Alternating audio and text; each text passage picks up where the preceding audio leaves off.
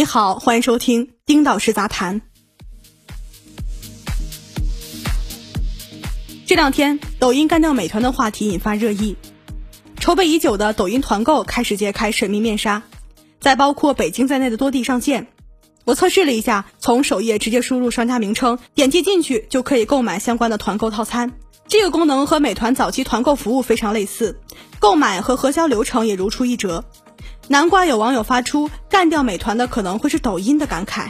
当然，在我看来，抖音干掉美团的提法足够耸人听闻，这只是吃瓜群众的一厢情愿的愿景罢了。为什么这么讲？我们先来看抖音做团购的逻辑，总体上分为两个方面。一个方面是我上文中提到过的美团团购模式，抖音提供团购的功能模块，开放给符合条件的商家使用，商家自行上架团购套餐。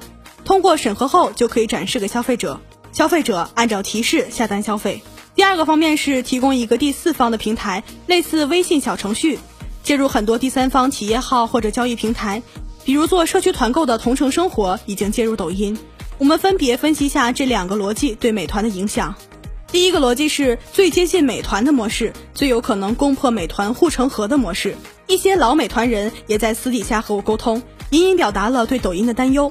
我说莫慌，原因有三：一，术业有专攻，美团举全公司之力做本地生活服务，而字节跳动、抖音这几年四面开花，以团购为代表的本地生活服务只是他们工作的十分之一。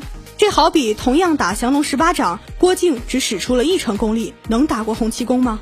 二，凡事需要时间积累，从二零一零年到今天，美团用了十一年的时间，投入了几百亿、上千亿资金。数万人辛勤努力，才九死一生的开创了今天的局面。字节跳动、抖音或者任何一家互联网巨头，要想要干掉美团，也得耗费较长的时间，也得投入几百上千亿资金，也得经历九死一生。这个概率有多大？比贾跃亭东山再起高不了多少。三敌我关系，美团秉承万人造景的心态，在中国互联网的主要战场上，团结了除了阿里系之外的各大巨头和平台。而野心勃勃的字节系更想一人造景，之前已经和百度、腾讯先后宣战，现在正在多方位攻入阿里腹地。从敌我关系的大局来看，外部环境对美团更有利。当然，美团也有一些可见的危机，比如有声音渲染美团剥削商家，这些声音一浪高过一浪，会客观上倒逼商家倒戈到抖音、口碑等阵营。第二个逻辑则是我经常提到的第四方平台模式。这个模式和美团的第三方平台模式完全两个维度的产物，更没有必要去担忧威胁到美团。这好比高德地图作为一个第四方出行平台，介入了很多第三方的打车软件，那它也没有颠覆或者干掉滴滴，因为二者是不同维度的产物，甚至反而可以连接合作。同样关乎这个逻辑，抖音和美团可以是一种合作关系。